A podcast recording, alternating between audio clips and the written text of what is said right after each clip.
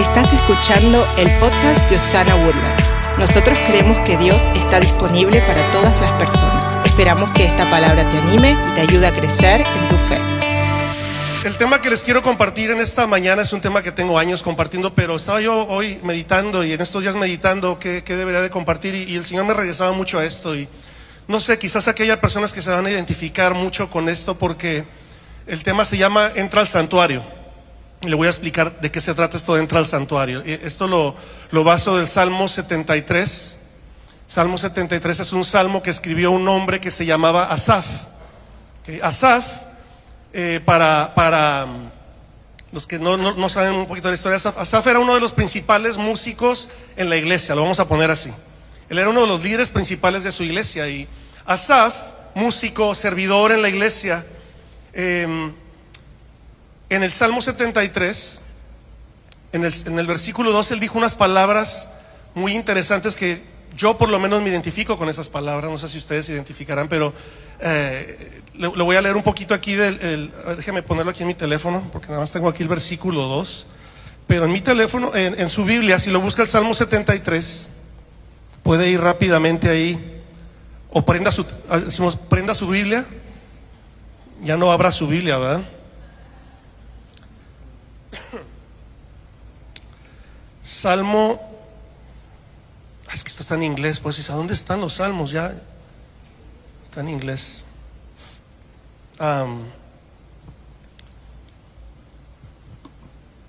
¿Lo tiene? Y, ahora tengo que cambiar la- el lenguaje. Ay, digo, tantos botones, ¿verdad? ¿Dónde está? Acá está. No, ese no era. Ah, Dios, aquí está. Dice, versículo 1 dice, en verdad cuán bueno es Dios con Israel, con los puros de corazón. Yo estuve a punto de caer y poco me faltó para que resbalara. Es lo que dice el Salmo 2, ¿no? el, el versículo 2, este Salmo. Dice, por poco meto la pata, por poco resbalo. Y este es un hombre, como le digo, un hombre que servía en la iglesia, trabajaba en la iglesia, era un ministro, un hombre dedicado a trabajar para, para Dios. Sin embargo, él ahí se hace vulnerable y, abre su corazón y dice, casi la riego. Yo no sé qué es lo que Asaf estaba por hacer o la decisión que estaba por tomar, pero dice que casi mete la pata. Y esta es la razón por la cual Asaf casi mete la pata. Y usted puede leer los siguientes versículos, no los quiero leer todos porque no, si si no me voy a tardar mucho, pero básicamente lo que Asaf dice es que empezó a tener envidia de los arrogantes, empezó a ver, empezó, su mirada se desvía y empieza a ver a toda esta gente incircuncisa, pecadores, blasfemos, que les iba súper bien, que a todos les salía bien, que no se, que no se enfermaban y los veías fuerte. Y entonces él se empieza a quejar, él se empieza a molestar y dice que tuvo envidia de estas personas. No sé si ustedes se identifican con Asaf en este verso, yo me identifico mucho, porque bueno, yo en el tema de la música, ¿verdad? Tengo muchos años trabajando en la, música, en lo que es eh, sacar canciones y, y estar viendo estadísticas. Y a mí me ha pasado varias veces cuando yo veo algunos de estos cantantes, eh, así como, como se lo dije hace un momento, incircuncisos, pecadores, blasfemos, que sacan una canción y en 10 segundos ya tienen 30 millones de views, ¿no?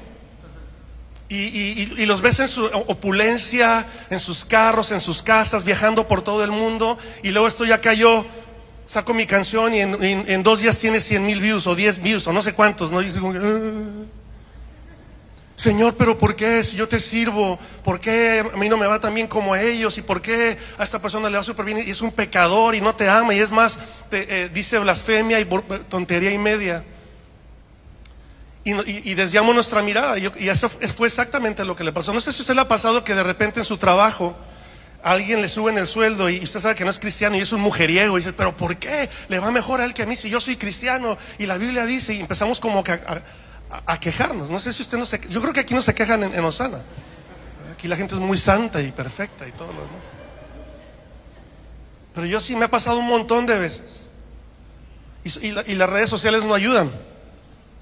¿verdad? Porque prende usted las redes sociales y lo primero que ve son las fotos en los viajes y usted dice, pero ¿por qué él está allá y yo acá? ¿Y, y por qué ese se compró un carro? Y, ay, que, y, y alguien se compra un carro nuevo y tú eh, eh, le dices así por fuera, ay, gloria a Dios, que Dios te bendiga, que Dios te bendijo, qué bueno hermano, bendiciones.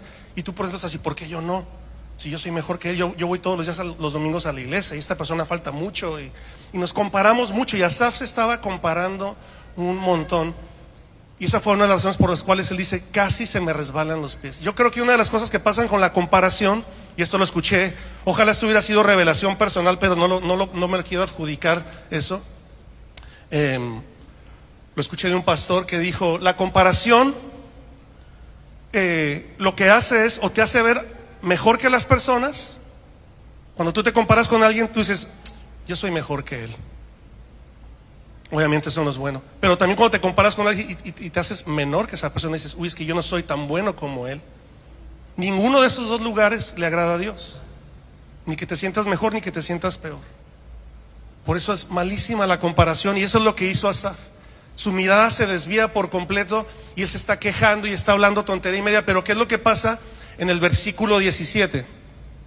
Versículo 17 Ahí es donde yo saqué el, título de esto, porque es exactamente lo que dice en el versículo 17. Dice, hasta que entré en el santuario, me di cuenta del fin de los perversos. Y algo que a mí siempre me, cuando repaso esto y lo pienso, me sacude porque Asaf era un hombre que servía a Dios, que, trabajaba para la obra de Dios, que estaba ahí metido casi 24 horas. Sin embargo, dice, hasta que entré en el santuario. Sabes que nosotros nos podemos pasar toda la vida sirviendo a Dios, trabajando para Dios, eh, dando nuestro tiempo, nuestros recursos para Dios, pero no entrar a su santuario. Y tenemos que tener cuidado con eso. Y yo tengo constantemente que checar y decir, ¿qué estoy haciendo? Porque yo puedo estar toda mi vida, darle, darle toda mi vida y darme golpes de pecho de decir, uy, es que yo le di todo a Dios, mis fuerzas, mi dinero. Pero Asaf hizo lo mismo. Sin embargo, dice hasta que entré en el santuario. Entonces, les voy a dar cuatro puntos muy rápidos de qué sucede cuando tú y yo entramos al santuario. El primero que le pasó a Asaf fue ese, que cuando entra al santuario, él ve, dice que yo pude ver el final de los perversos. En otras palabras, si está apuntando o si se tiene memoria fotográfica, qué bueno. Pero el primer punto es, cuando tú entras al santuario, Dios te va a dar claridad y perspectiva. Dios te va a dar claridad y perspectiva. Porque eso fue lo que le sucedió a Asaf. Hasta que él no entra, se da cuenta, dice, me di cuenta del final. Y esa es una cosa que yo te quiero hablar ahorita rápidamente del final, porque creo que a veces, así como le pasó a Asaf, nos gastamos mucho tiempo y muchas energías eh, quejándonos o, queriendo más o, tener más bendición, que Dios me bendiga más. y yo no digo que esas cosas son malas son buenas. Dios a mí y a mi familia nos ha bendecido muchísimo. Más de lo que yo quizás no pude haber imaginado. Es más, todo lo que tengo, todo lo que Dios me ha dado es por su gracia. No lo, no lo merezco, pero es por su gracia. Ahora, Jesús no vino a este mundo para que tú fueras millonario, famoso, bendecido o, próspero. No fue así. Si te vas a la Biblia, al, libro de Juan, capítulo 3, versículo 16, que es el versículo más famoso que tenemos en la Biblia, ¿qué es lo que dice ese versículo? Dice, porque de tal manera amó Dios al mundo que dio a su, a su Hijo unigénito para que todo aquel que no crea no se pierda, para que todo aquel que en Él crea no se pierda, más sea famoso, más sea rico, más sea bendecido, se más tenga vida eterna. La razón por la cual Dios mandó a su Hijo, en pocas palabras, así es como yo lo, puedo percibir, es que Dios mandó a su Hijo y dio todo lo que Él tenía, lo mejor que Él tenía, porque Dios quiere estar con nosotros. Entonces lo que hizo fue entrega a su Hijo para cerrar una vez más esa brecha y que podamos estar con Él por siempre. Jesús dio su vida, fue a la cruz, derramó su sangre no para que tengamos una vida de, cosas y de, cosas bonitas, que es bueno. Y Dios es un Padre bueno y nos las quiera. Yo soy papá y a mí me gusta que mis hijas tengan cosas buenas, pero ese no es el fin de las cosas. Y creo que a veces nos atoramos mucho en el, en el medio y, y se nos olvida el fin. Y yo quiero animarle en esta mañana, si usted está luchando con cosas en su mente, con quizás con compararse, o está quizás pasando por alguna situación que necesitas tomar una decisión importante en tu vida, yo quiero animarte a que entres al santuario, que te expongas a su presencia, que le busques, para que Él te dé claridad y perspectiva de la decisión que tú tienes que tomar. que tengas claro qué es lo que tienes que hacer, porque eso es lo que sucede cuando tú y yo estamos en su presencia. Él nos va a dar claridad para saber qué hacer, qué es lo que está pasando en nuestro corazón, en, en nuestra mente, que podamos tener claro lo que está sucediendo y tomar la decisión correcta. Yo me quiero tomar 30 segundos rápidamente, así como estás ahí sentado, cierra tus ojos. Si tú estás teniendo que tomar una decisión ahora mismo importante y no sabes qué hacer, yo quiero que levantes tu mano rápidamente porque yo quiero orar por ti. Si tú estás a punto de tomar una decisión y no sabes, estás pidiéndole al Señor claridad. Señor, yo te pido por cada persona que tiene su mano levantada ahora mismo, Señor, que cuando ellos entren a tu presencia, cuando ellos se expongan a tu presencia, Señor, en estos días, que tú les des claridad, que tú les des perspectiva, tu perspectiva, no la del mundo, no lo que pasa con su vecino o con su jefe, pero que sea tu perspectiva en su vida para que ellos tomen la decisión correcta. En el nombre de Jesús. Amén. Siguiente cosa que sucede eh, cuando entramos a su santuario es que vamos a poder ver nuestra condición. Asaf, en otro versículo, dice que se dio cuenta de que su corazón estaba lleno de amargura. Yo no sé si a usted le ha pasado esto, pero a mí me ha pasado donde yo pienso que yo perdoné a una persona, por ejemplo, tuvimos algún problema, eh, yo me, dejé ofender, dejé la herida ahí, pasó el tiempo, dije, no, pues yo creo que ya lo perdoné. había una persona en mi vida que era así. Y yo pensé que ya lo había perdonado hasta que me acuerdo hace unos años apenas. Estábamos en un evento ahí en Dallas, en nuestra iglesia, y se trataba de esto, de, buscar en nuestro corazón qué estaba pasando. Y yo me di cuenta, al estar en ese tiempo, que fue un tiempo muy, muy, muy especial para mí, por lo menos, eh, ese tiempo que estuve yo con el Señor ahí en ese lugar, estaba yo, yo me sentía bien, yo, yo cuando lo veía no, no, no me sentía mal, pero Dios me mostró en ese momento que yo no lo había realmente perdonado. Yo tuve que tomar la decisión de soltar y de perdonar. Pero eso sucedió cuando me expuse a su presencia. Yo creo que a veces andamos cargando con tantas cosas en nuestra vida, ofensas, discusiones, heridas, traemos heridas todavía abiertas y decimos, no, yo estoy bien, porque en la iglesia todos decimos lo mismo, ¿cómo estás? Bien, gloria a Dios. No, estoy bien, hermano, todo bien. Siempre decimos, estoy bien. Y pensamos que si decimos, híjoles, me siento débil, estamos fallando. Si reconocemos nuestra condición es como que no, es que ya no me van a dejar servir en la iglesia porque estoy luchando. Y no debería ser así. Si hay un lugar donde tú puedes ser transparente y genuino es en la presencia de Dios.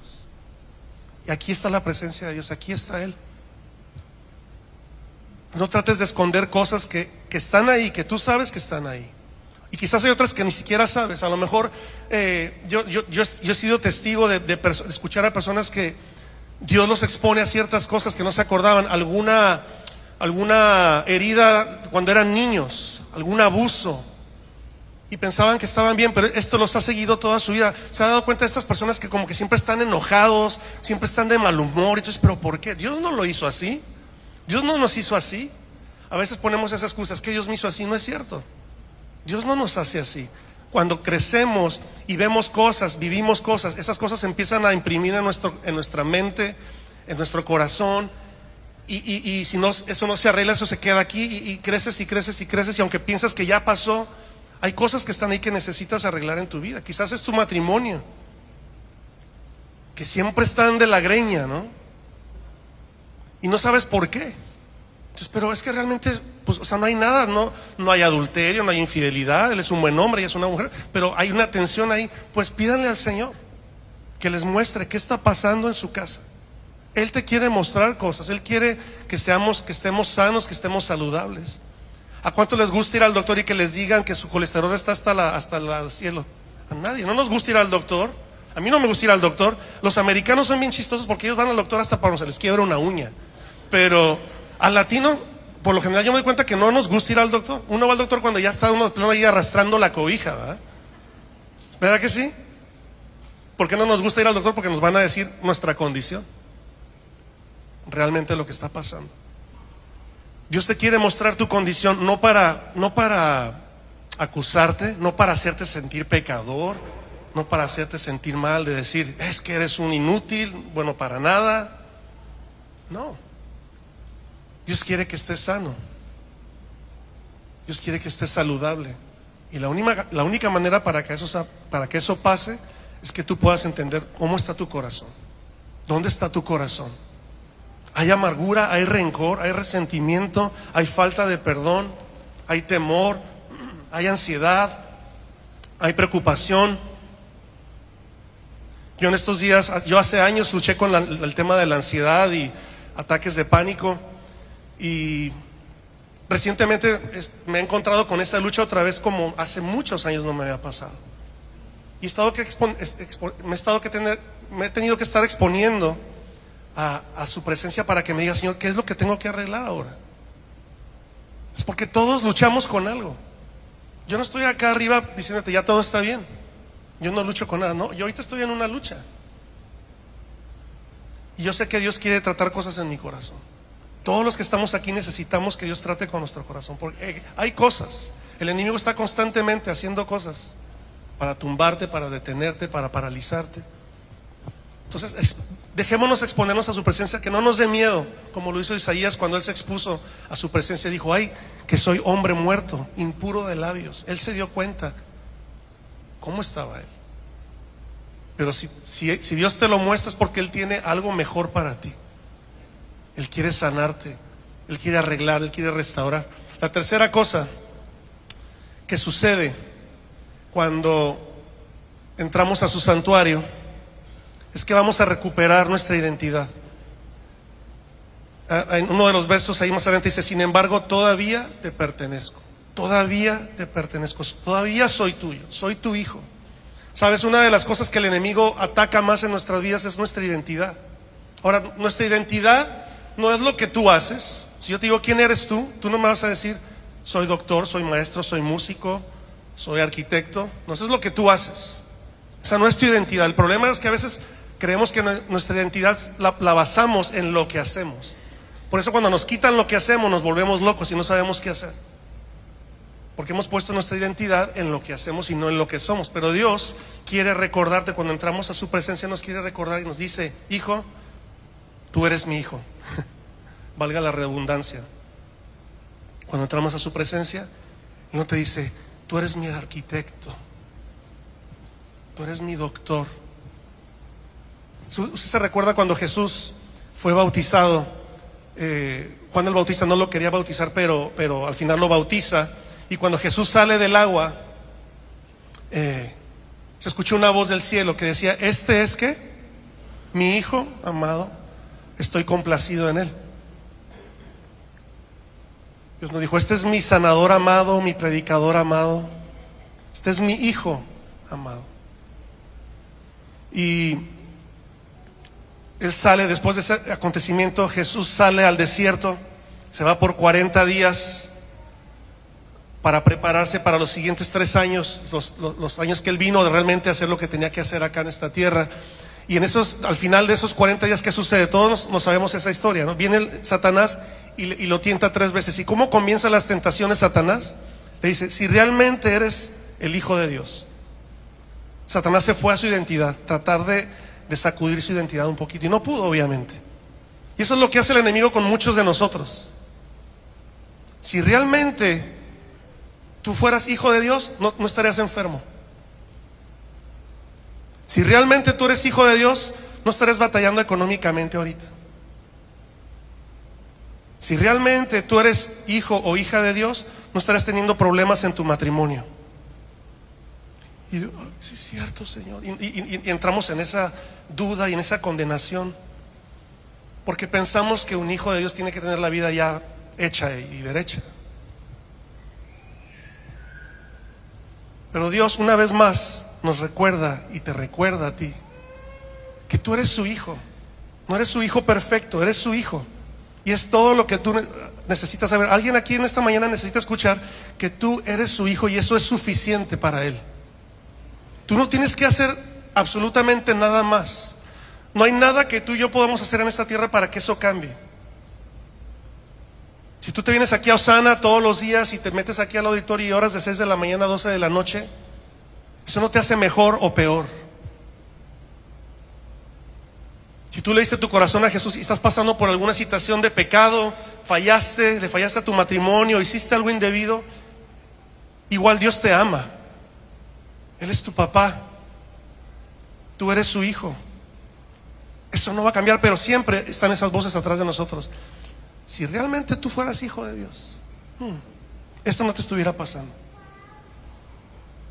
Ahora, si estás pensando eso, no estoy, no estoy quitándole valor a tu, a tu momento de duda, de, de cuestionar, porque ah, realmente yo, gracias a Dios, no he pasado por situaciones así ya tan fuertes que tenga que cuestionar de esa manera, pero yo he escuchado a personas cuestionar de esa manera. Y su situación es válida, su dolor es válido, su tristeza es válida.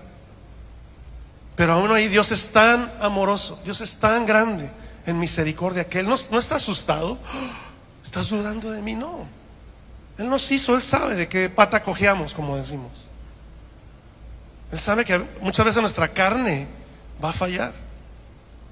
Pero yo creo que aquí hay personas que necesitan ser recordadas una vez más que tu identidad es en lo que tú eres, no lo que tú haces. Que tú eres su hijo, tú eres su hija, y eso es todo lo que tú necesitas saber. Si el día de mañana te corren del trabajo, o algo pasa, te enfermas, o metes la pata, lo que sea, tú eres su hijo. Tú eres su hija. Y Él es tu Padre que te ama. Y vales todo para Él.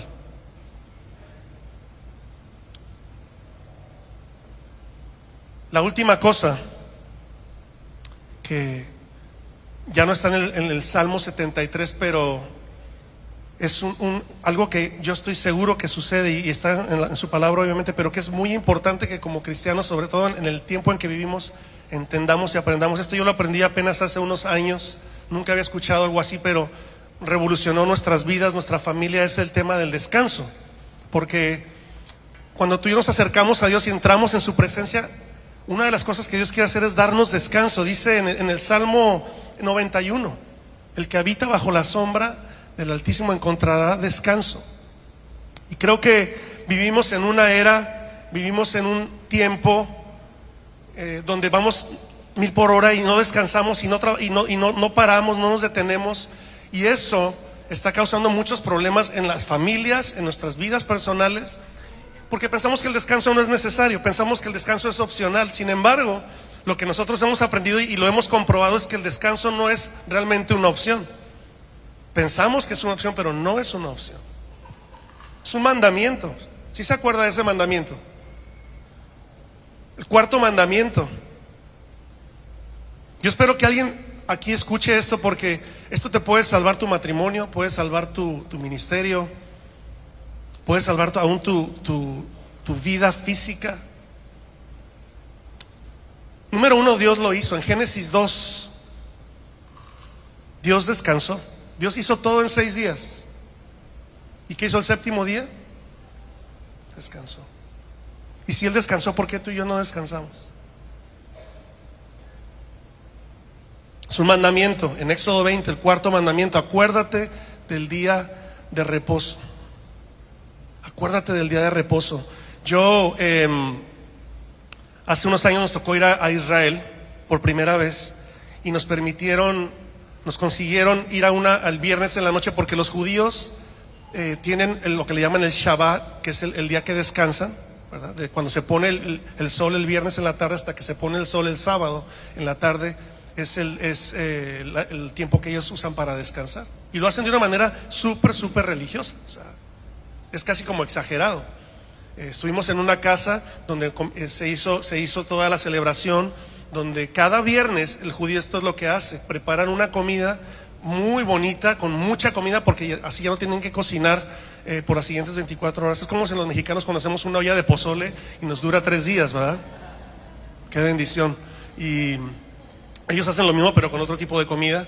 Y el Shabbat empieza con una, con una liturgia, pero una de las cosas que hacen que a mí me impactó mucho es que el papá el esposo le canta una canción a la esposa en hebreo y es la canción del Proverbios 31.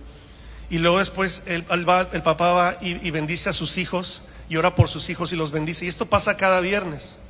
Cada viernes hacen esta, esta, esta rutina. Y cuando yo vi eso, me hizo un clic en mi cabeza porque em, si usted se da cuenta, por lo menos yo me he dado cuenta cuando he estado en algunos lugares, negocios, o una vez, me acuerdo que una vez estábamos en California pasando por la calle esta de Beverly Hills, la calle más famosa, ¿cómo se llama esta? Rodeo Drive. Y, la persona nos estaba dando como un tour y nos dijo, bueno, casi la mayoría de estos negocios son, los dueños son judíos. dije, oh, wow. Y si usted sabe, muchos de los judíos son muy exitosos en, lo que hacen en sus negocios. Em, y yo empecé como a atar los cabos, dije, qué interesante. Porque esta gente decidió honrar a Dios toda su vida con el descanso, entre otras cosas que ellos hacen. Pero creo que el descanso es clave para que nuestras vidas prosperen. No estoy diciendo que sea millonario, que tenga mucho dinero. Para que tengas paz, para que tengas gozo, para que tengas tranquilidad. Em, creo que el descanso sana aún nuestro cuerpo físico. Hay un ayuno intermitente que si tú descansas, dejas que tus órganos descansen ciertas horas, se, se regeneran las células en tu hígado, se, le ayuda a tu riñón. el tema, el principio del descanso es tan importante que afecta aún nuestro mismo cuerpo físico. Eh, ¿Usted se acuerda la historia de Chick-fil-A? No sé si escuchó esta historia, pero Chick-fil-A en un momento llegaron, em, empezó Chick-fil-A. ¿A cuánto les gusta Chick-fil-A aquí? Guácala, qué raro. A mí no me gusta. Yo no sé cuál es la, la, gracia de Chick-fil-A, pero a mí no me sé. Es un, es un sándwich con pollo empanizado. Prefiero unos tacos de barbacoa o un buen menudo, pero eh, Chick-fil-A en un momento empezó su negocio y quedaron como en un plato, así, se, estancaron. Y el dueño de Chick-fil-A fue cuando decide cerrar los domingos. Dijo, vamos a cerrar los domingos, vamos a descansar. El domingo es el día que más gente sale a, comer y, a, pasear. Y él decide cerrar los domingos. Cuando ellos hicieron eso, inmediatamente su negocio se fue hacia arriba. Y Chick-fil-A es el único negocio de comida rápida al día de hoy que no tiene deuda, no, no tienen créditos, ellos todo lo pagan cash, efectivo. Y yo creo que hay un principio muy importante que usted y yo a veces se nos olvida, y es que cuando nosotros descansamos, le estamos, estamos diciendo a Dios, ¿sabes que Dios? Yo no las puedo todas, yo no me las sé todas. Dios te dice, si tú me das seis días, si tú me das un día, tienes seis, yo puedo hacer más con ese día que tú puedes hacer en siete días. Nuestro pastor Robert Morris contó una historia increíble acerca del descanso. Pastor, el pastor descansa eh, los, lunes y hace, unos, hace muchos años él, la iglesia estaba creciendo y, él estaba en su día de descanso y una persona lo quería contactar, quería hablar con él. Eh, el lunes, pidió tener una cita con él el lunes y entonces eh, uno de sus pastores se atrevió a, llamarlo, a, a, interrumpir su día de descanso y le llama y dice, pastor, fíjese que yo sé que estás descansando, pero hay una persona que quiere hablar contigo y, no sé qué piensas. Y él dijo, pero ¿por qué? ¿Por qué me estás llamando en mi día de descanso? Pues mejor ya dime que mate a alguien o que me acueste con otra mujer. Dijo, wow, esos son los otros mandamientos. Y dijo, no, si él quiere hablar conmigo, que venga mañana y mañana lo recibo. Y entonces así fue. Al otro día esta persona decidió verse con el pastor martes y eh, cuando se sientan a hablar, este hombre le dice, bueno, yo, yo vine porque te quiero dar un donativo, quiero darle un donativo a la iglesia y se me hizo raro que no me querías recibir el lunes, pero, pero, yo sé por qué tú no me quisiste ver ayer es porque estabas en tu día de descanso. Y dijo, sí, así es. Dijo, bueno, porque tú pusiste primero a Dios, que ni siquiera a mí, que, que Él sabía que venía a darle una ofrenda así sustanciosa. Dijo, ahora te voy a dar el doble de lo que te iba a dar, por haber puesto a Dios primero. Y eso es lo que Dios hace. Cuando nosotros obedecemos y le honramos,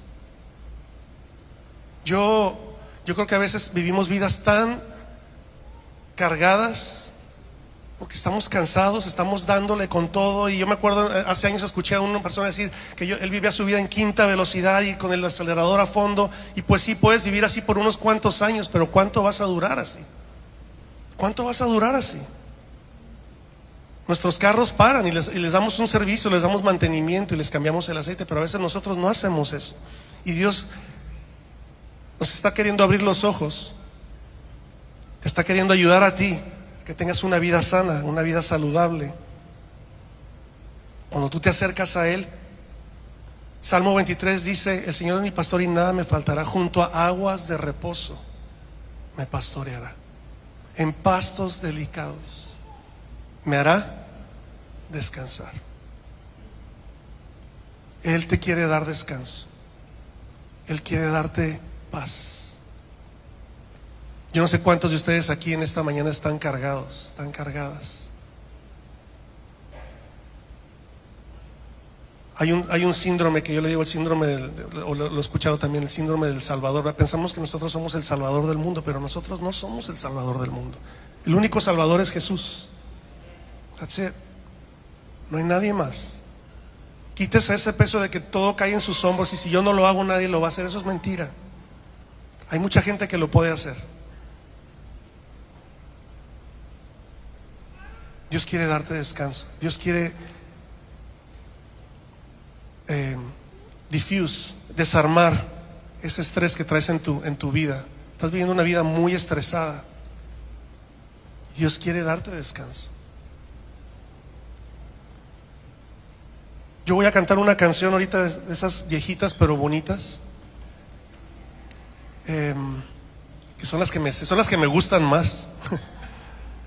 pero yo voy a cantar esta canción. Si tú estás luchando, porque todos los puntos son importantes, pero creo que este último, muchos de nosotros no entendemos la importancia que, tiene el descansar. Y que, Dios quiere que tú descanses sobre todo. Que Él anhela que tú descanses. Les platico, ya aquí que me puso el reloj, pero ¿qué me puedes hacer? Termino con esta historia. Eh, nuestro mismo pastor Robert Morris dice, estaba la iglesia creciendo bastante, estaba creciendo mucho. Eh, tenían mucho trabajo. Y una noche se fueron a su cama a dormir él y su esposa. Ya se meten a la cama, la esposa pega la oreja en la almohada y en cinco segundos ya estaba roncando la señora dormidísima, perdida ya.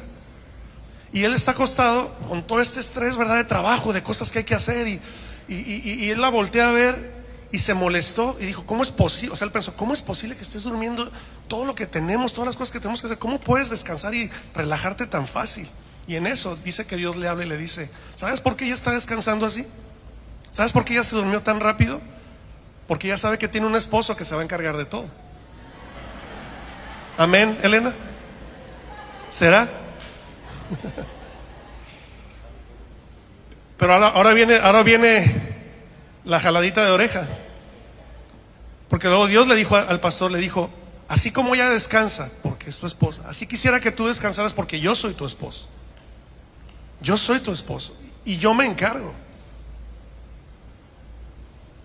Y así es como tú y yo debemos de vivir. Descansando creyendo que Dios es nuestro pastor y que nada nos va a faltar. A veces pensamos que necesitamos ayudarle a Dios, pero Dios no necesita nuestra ayuda. Dios quiere nuestro corazón. Dios quiere que anhelemos estar con Él, porque nos gusta estar con Él. No nada más porque queremos que nos dé cosas y que nos cumpla nuestros caprichitos y nuestros sueños y nuestras cosas. Dios quiere que estemos con Él, descansando en su presencia. Entonces le digo, voy a, cantar esta canción. Si usted es una de estas personas que está viviendo con estrés, con cansancio, y, le quiero recordar algo, el reconocer que estás cansado no es pecado, no es porque eres un cristiano débil, es porque eres humano, porque somos humanos, punto.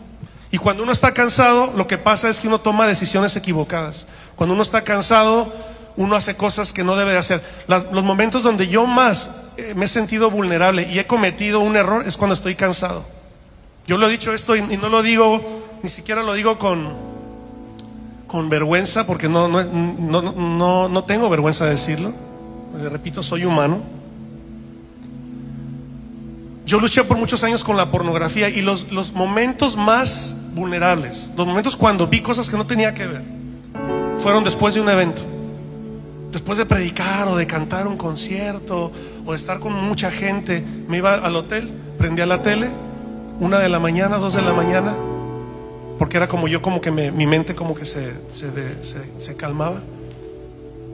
Y pues a esa hora había canales, sobre todo en otros países, que yo sabía que iba a encontrar algo.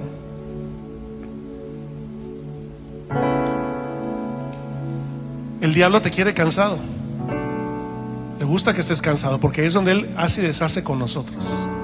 Hay un dicho que dice, si el diablo no te puede detener, te va a empujar.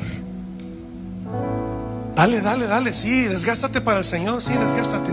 Sabes que lo que pasa con eso es que cuando tú estás desgastado, va a ser bien fácil que tomes alguna decisión tonta, que te va a afectar tu familia, tu trabajo, quizás tu ministerio.